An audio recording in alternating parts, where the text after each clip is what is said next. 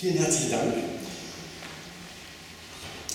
Herr Dr. Kellner, für Ihre freundliche Einladung, Herr Fischer für Ihre Vorstellung. Ich werde einen sehr, ich würde mal sagen, bilderarmen Vortrag halten, sehr protestantisch.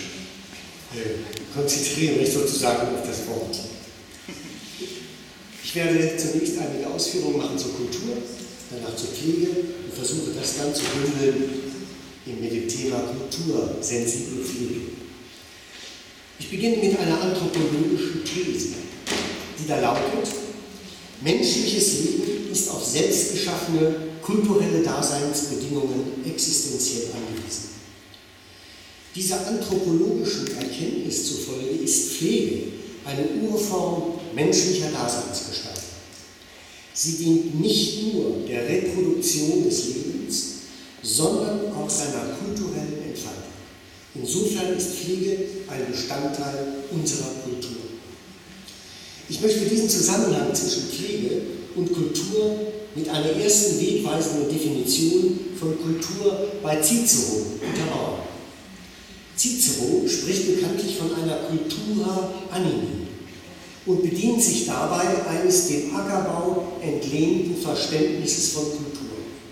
Zum einen im Sinne einer Bildung und Pflege menschlicher Seelenkräfte, zum anderen im Sinne einer Verehrung, also in der Bedeutung eines uns bis heute vertrauten Kultus.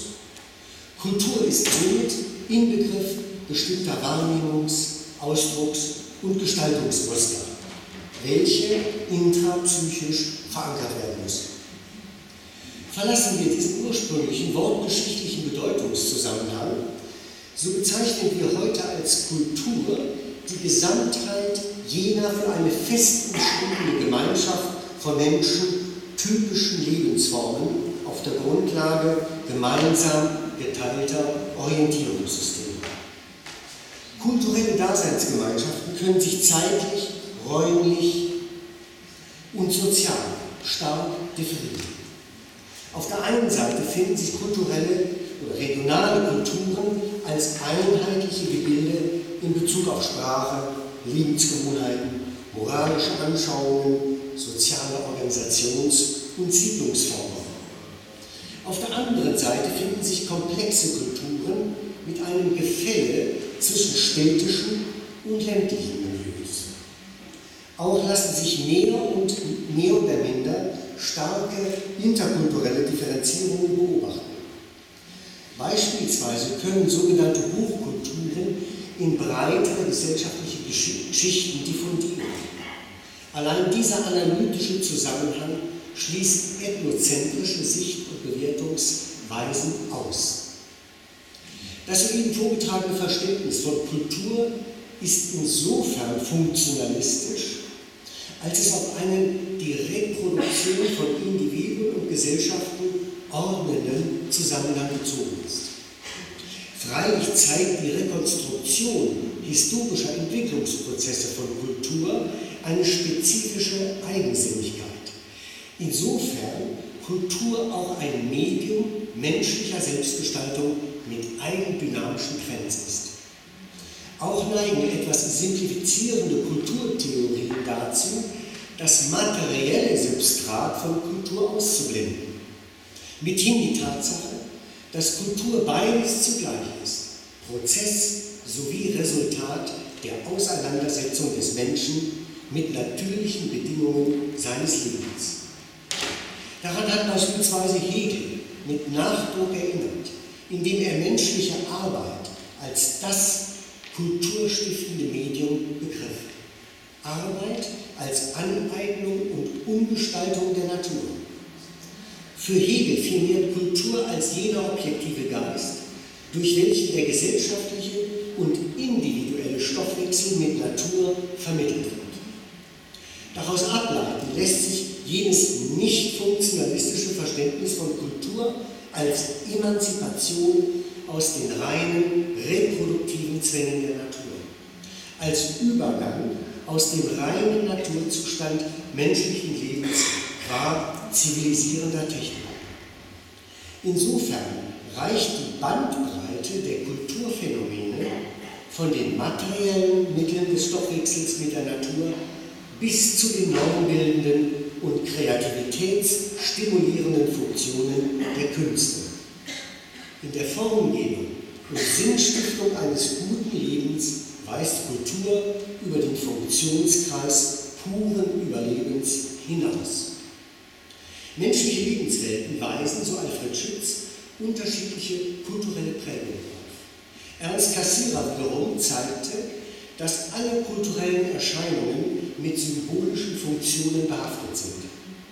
Unser alltägliches Verhalten unterliegt in einem hohen Maße der Steuerungsfunktion von Symbolen, die ein System von Werten und Selbstverständlichkeiten anzeigen, an welche wechselseitige Erwartungen geknüpft sind. Diesen Zusammenhang hatte Kassierer vor Augen, wenn er von Kulturen als jeweils historischen Individualitätsformen menschlicher Lebensgestaltung sprach. Ich hatte bereits darauf hingewiesen, dass ein erweitertes Verständnis von Kultur ihr materielles Substrat mit einschließen. Also auch instrumentelle Gegenstände als geisterfüllte Schöpfung.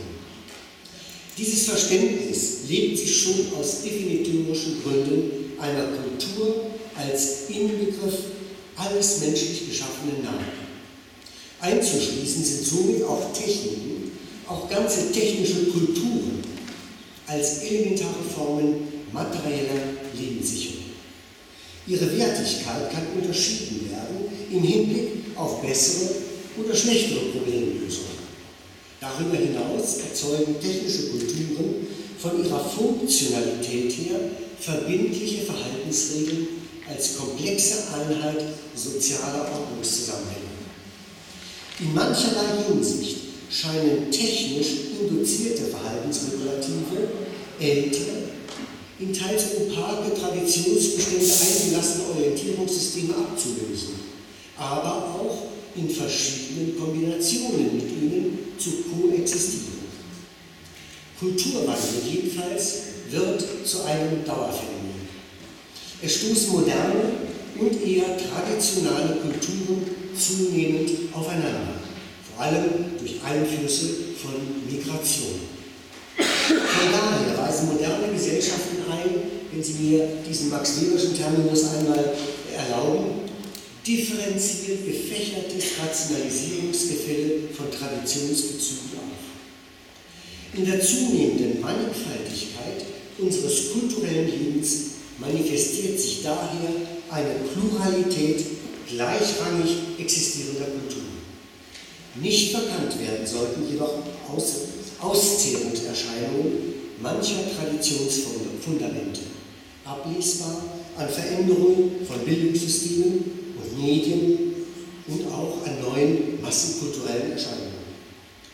Traditionsverbürgte Lebensorientierungen und Lebensformen werden dysfunktional. Auf zwei strukturelle Widersprüche möchte ich hinweisen. Sie entfalten sich zum einen zwischen kulturellem Eigensinn und äußeren gesellschaftlichen Einflüssen, zum anderen in einem unsere Moderne charakterisierenden Spannungsverhältnis zwischen kultureller Determiniertheit und personaler Selbstbestimmung. Schließlich darf ein Phänomen nicht übersehen werden, auf das der französische Philosoph Jacques Poulain unter dem Stichwort kulturelle Mondialisierung hingewiesen hat. Für Poulain erschöpft sich das Prinzip der Mondialisierung nicht in einer ökonomischen Globalisierung, manifestiert sich vielmehr in einem Experiment, angesiedelt zwischen kultureller Diversität und transkulturellem Dialog. In einem weltumspannenden Prozess der De Delokalisierung des Kulturellen, durch welche Kreativität und Kritik ihre emanzipative Kraft entfalten, wobei nicht zu leugnen ist, dass einzigartige Geltungsansprüche diverser Kulturen sich dabei auch in einem Konflikt befinden können. Im Anschluss an meine kulturtheoretischen Ausführungen möchte ich nun zu einer Art Phänomenologie der Pflege übergehen. Pflege ist in einem engen Zusammenhang mit unumstößlichen Tatsachen menschlichen Wachsens, Gedeihen und Vergehens zu betrachten. Dazu gehören ebenso existenzielle Phänomene der Bedrängnis durch Leidenszustände wie Angst, Schmerz und Not. Zustände des Leidens machen uns bewusst, dass sich menschliches Leben als Gattungsleben unter irreversiblen Bedingungen physischer Abhängigkeiten und sozialer Angewiesenheiten vollzieht. Fürsorgliches Verhalten sowie gegenseitige Hilfe erweisen sich als existenzielle Antworten auf wechselseitige Abhängigkeiten und Unvorhersehbarkeiten menschlichen Lebens, das in seiner Leiblichkeit sowie in seiner Personalität verletzbar ist. Die Tatsache gegenseitiger Abhängigkeit erklärt überhaupt in besonderer Weise unsere Verletzbarkeit. Bereits Arnold Ehlen hatte darauf hingewiesen, dass der Mensch im Vergleich mit dem Tier rein biologisch unfertig geboren ist. Ein Grund, warum er auf die Hilfe, die Zuwendung und Anerkennung seiner sozialen Umgebung lebenslang angewiesen bleibt. Allein in einem intakten Netzwerk reziproker Anerkennungsbeziehungen sind lebensgeschichtliche Individuierungsprozesse möglich. Diesen anthropologischen Tatsachen sind moralische Gebote der Achtung des anderen in seiner Versehrbarkeit geschuldet. Diesen Geboten wiederum korrespondieren ein emphatisches Vermögen, ein gleichsam leiblich mitschwingendes Verständnis für die Verletzbarkeit organischen Lebens, eine Rücksichtnahme gegenüber der Individualität eines Mitmenschen. Auf diesen fundamentalen Zusammenhang stützen sie auch die konzeptionellen Grundlagen einer Care. Sie weisen damit eine starke Affinität auf mit Anliegen und Grundgedanken einer Ethik menschlichen Gedeihens, Wohlergehens und Gelingens, so beispielsweise Ludwig Sieb entwickelt hat. Die dafür erforderlichen sozialpsychologischen Voraussetzungen lassen sich wie folgt beschreiben. Menschen sind in der Lage, Fähigkeiten zu erwerben, eigene Bedürfnisse zu artikulieren und selbstbestimmt im Umgang mit anderen Menschen zu handeln. Zum Erwerb dieser Fähigkeiten müssen allerdings elementare Voraussetzungen erfüllt sein. Dazu gehören insbesondere persönliche Aufmerksamkeit und Zuwendung des unmittelbaren sozialen Umfeldes. Pflege ist eine Leistung, ein Typus von Arbeit, der an die Einübung bestimmter Verhaltensstile sowie spezifischer Wahrnehmungs- und Urteilsperspektiven gebunden ist. Dies hängt mit der bereits genannten konstitutiven Versehrbarkeit und Hilfsbedürftigkeit des Menschen zusammen. Zur Erbringung pflegerischer Leistungen müssen im Regelfall körperliche, seelische und geistige Energien in außergewöhnlichem Umfang verausgabt. Dabei ist der nicht weniger kräftezehrende Aufbau persönlicher Beziehungen elementar. Denn nur so können Zugänge zum hilfsbedürftigen Menschen in seiner personalen Einmaligkeit geschaffen werden. Beziehungsarbeit ist insofern ein grundlegendes Charakteristikum von Pflege. Sie schließt eine Vielfalt an Tätigkeiten ein, welche Alltagsverrichtungen sind, die in ihrer Verschiedenheit jedoch miteinander kombiniert werden müssen. Entscheidend ist dabei die zeitliche Synchronisierung verschiedener Tätigkeiten. Es müssen materiell, die materiellen, die instrumentellen Voraussetzungen der Versorgung organisiert werden. Gleichzeitig bedürfen die zu versorgenden Personen der leiblichen Zuwendung. Immer wieder muss zwischen dem eigenen Verhalten einer Pflegefachkraft und dem seelischen Befinden des Gegenüber eine affektive Balance hergestellt werden. Dies setzt ein hohes Maß mimetischen Wahrnehmungs- und Ausdrucksvermögens voraus. Schwierigkeiten erwachsen der Beziehungsarbeit vor allem aus der Tatsache, dass sie an primären Bedürfnissen hilfsbedürftiger Personen orientiert ist. Bedürfnisse kehren zyklisch wieder, können sich jedoch situativ wandeln. Beziehungsarbeit kann daher nicht zeitlich linear strukturiert und organisiert werden. Möglichkeiten rationaler Planung sind wegen überraschender Entwicklungen. Ungewissheit oder auch sich wandelnder Gemütslagen sehr gering. Pflegetätigkeiten sind nicht repetitiv, nicht jederzeit wiederholbar. Sie lassen sich deswegen auch wenig formalisieren oder standardisieren. Vorrangig hat das Prinzip der Individualisierung. Unter kulturanthropologischen Gesichtspunkten lässt sich für das erste Folgendes festhalten. Die Pflege des Menschen ist Bestandteil einer Conditio Humana. Sie ist in ganz unterschiedlichen Kulturen und unter verschiedenen sozialen Rahmenbedingungen aufzufinden. Vor ethnozentristischen sowie statischen Implikationen traditioneller Anthropologie muss deswegen gewarnt werden. In Anknüpfung an die Sinnhaftigkeit allen menschlichen Handelns, Denken und Fühlens ist die Pflege des Menschen eine Art Raison d'être historisch ebenso wie kulturell variierender Lebenszusammenhang. Zum Dritten. Auf ein zentrales Thema einer kultursensiblen Pflege kann ich nicht direkt zusteuern, ohne eine Warnung vor Kulturheuchelei ausgesprochen und begründet zu haben. Von Kulturheuchelei sprach bekanntlich der Altmeister einer psychoanalytisch fundierten Kulturtheorie, nämlich Sigmund Freud. Freud hatte sich vor allem angesichts epochaler Erfahrungen des Ersten Weltkrieges klargemacht, Kultur ist ein dünner Firnis über tief eingelagerte Gewaltbereitschaften des Menschen, die unter bestimmten Bedingungen rasch aktiviert werden. Kultur ist ein triebdynamischer Kompromiss, eine Abwehrstellung und daher instabil. Es gibt kulturell unterschiedliche Formen, menschliche Gewalt und Vernichtungspotenziale zu kanalisieren. Die eine Form kann durch die andere extrem verunsichert werden. Harmonistische Theorien sind realitätsfremd. Das Theorem mondialer Kulturen, von dem ich im Anschluss an Jacques Poulain sprach, ist eine zukünftig erst einzulösende Beschreibungskategorie. Abgesehen von diesen skeptischen Einwänden bleibt unter der Voraussetzung einer weltweiten Migrationsbewegung von ca. 100 Millionen Menschen bereits im Jahr 1992 eine zentrale Frage bestehen, die da lautet, wie kann Menschen mit einem anderen Selbstverständnis, sozialisiert in anderen Lebensformen, mit einem wahrscheinlich differenten Körperkonzept und andersartigen Krankheitsbildern angemessene Hilfe und Unterstützung zuteil werden. Vor allen Dingen im europäischen Kontext mit teils extremer Betonung des Individuums und seiner Selbstverantwortung.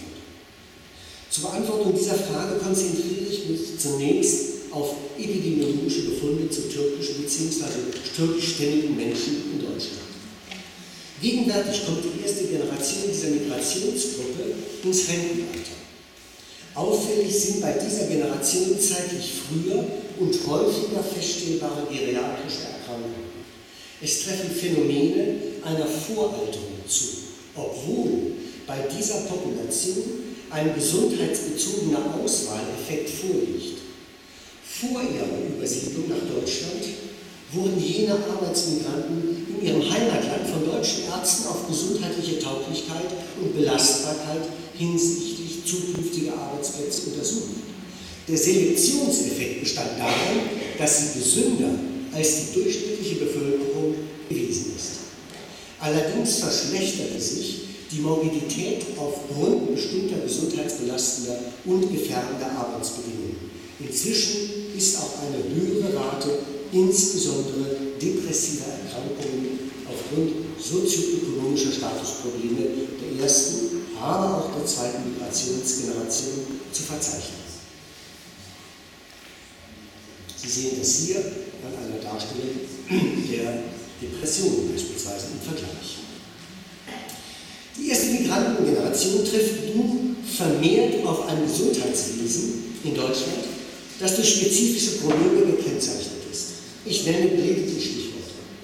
Auf interpersonaler Ebene Expertendominanz, Objektstatus des Patienten, Mangel an persönlicher Zuwendung.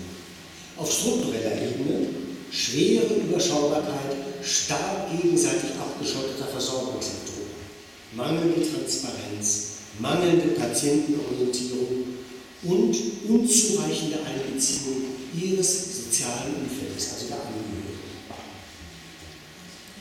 Worin bestehen die aktuell bedingten Barrieren und Hindernisse? Beklagt wird mangelndes Wissen älterer türkischer Migranten über Körpervorgänge.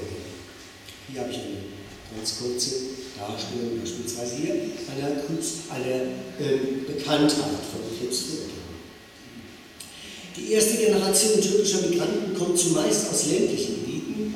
Meist gehäuft äh, haben sie ein etwas niedrigeres Bildungsniveau, teilweise sogar Analphabetismus. Nicht verkannt werden dürfen teils erhebliche Sprach- und Kommunikationsschwierigkeiten mit schwerwiegenden Folgen, insbesondere für eine ausreichende Patientenaufklärung vor medizinischen Eingriffen. Daraus ergeben sich Probleme, etwa auch bei der Arzthaftung. Es zeigt sich, dass der professionelle Einsatz von Dolmetschern stark von der Sensibilität des Fachpersonals und der sozialen Umgebung abhängt. Neben Verbalsprachen und Kommunikationsproblemen sind vor allem kulturell bedingte Verstehensschwierigkeiten zu nennen. Hier sind Behandler und Pflegekräfte in besonderem Maße herausgefordert. Bei ihnen aber besteht in aller Hinsicht, in allerlei Hinsicht Unkenntnis. Zum einen hinsichtlich des kulturell geprägten Krankheits- und Gesundheitsverständnisses. Zum Beispiel kann Krankheit als eine persönliche Prüfung verstanden werden. In evangelikalen Kreisen ist das auch nicht ganz ungewöhnlich.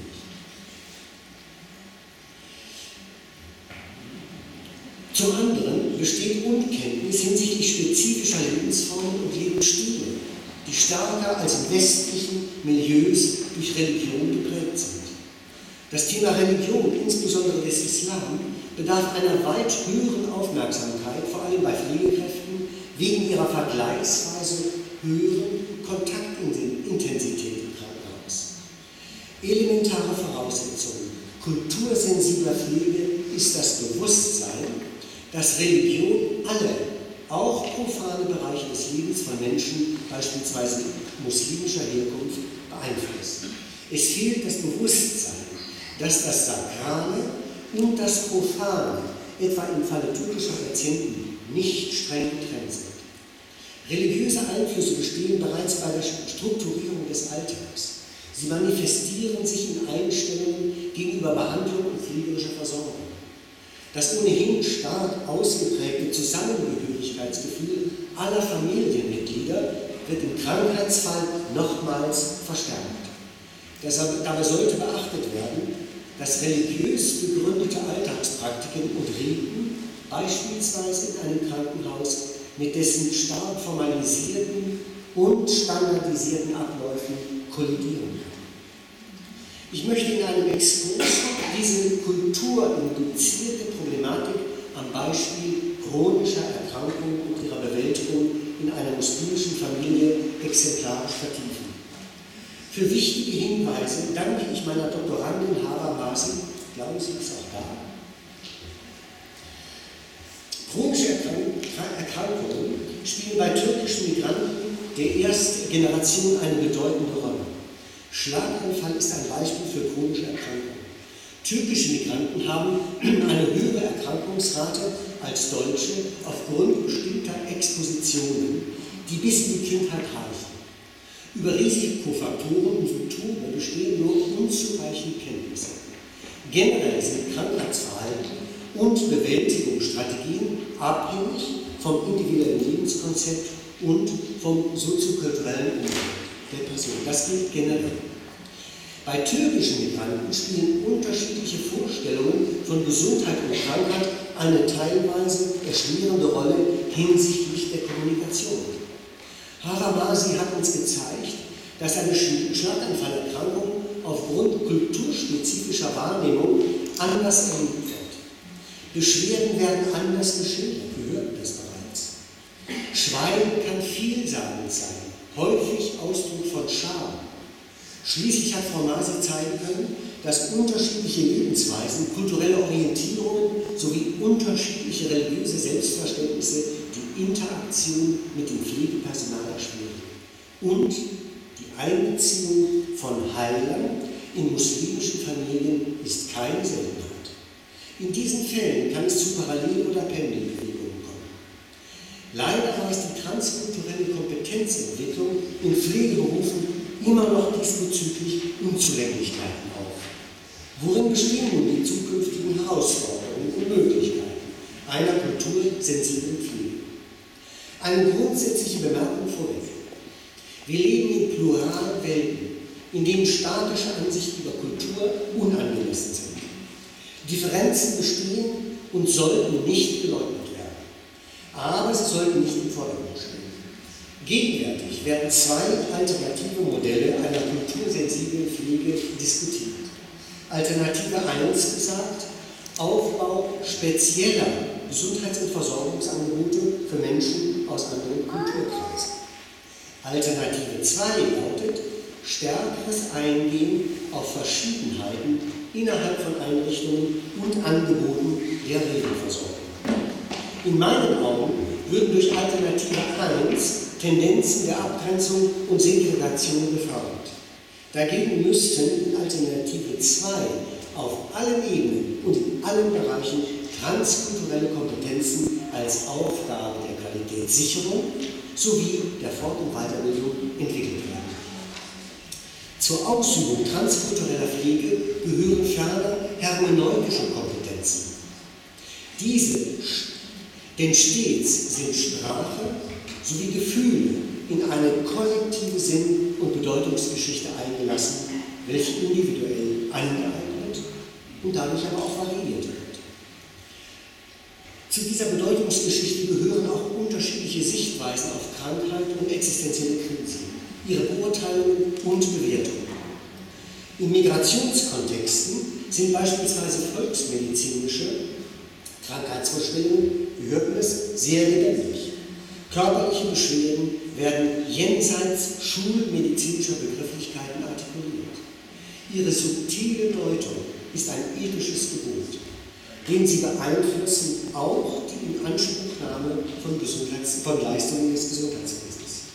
Grundsätzlich ist davon auszugehen, dass bei medizinischer Behandlung und pflegerischer Versorgung stets körperliche sowie soziale und psychische Dimensionen unseres Lebens interagieren die ihrerseits kulturell beeinflusst sind.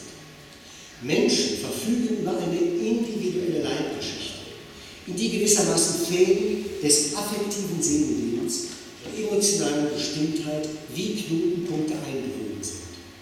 Vieles deutet neuerdings darauf hin, dass etliche psychogene Störungen, insbesondere aus dem Formenkreis der Depressionen, durch Beschreibungskategorien einer phänomenologischen Psychopathologie des Leibes gut erfasst werden können, etwa im Vergleich mit, der Konstrukt, mit den Konstruktperspektiven einer experimentellen klinischen Psychologie. Der Einbeziehung einer differenzierten Leibgeschichte, in der sich kulturelle, sprachliche, ethnische, religiöse Besonderheiten manifestieren, sollte vor allem auch in der Psychotherapie von Menschen mit Migration gelten. Ihnen sind oftmals subjektive Erfahrungen des Versagens und Misserfolgs Auslöser für psychische Erkrankungen.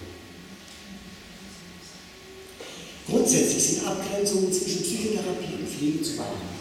Hier wie dort erweisen sich aber Erzählungen als ein probates Medium, durch welches sich Ursachen und subjektiv bedeutsame Konsequenzen persönlicher Probleme und Störungen erschließen. Aus Perspektive einer kultursensiblen Pflege genießen neben biomedizinisch objektivierbaren, ursächlich erklärbaren Sachverhalten gerade jene durch Erzählungen bekundeten subjektiven Bedeutungen von Sachverhalten eine gesteigerte Aufmerksamkeit.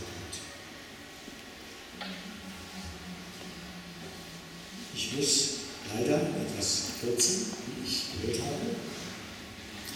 Darum komme ich zum Schluss und möchte zwei sehr wichtige Aspekte benennen.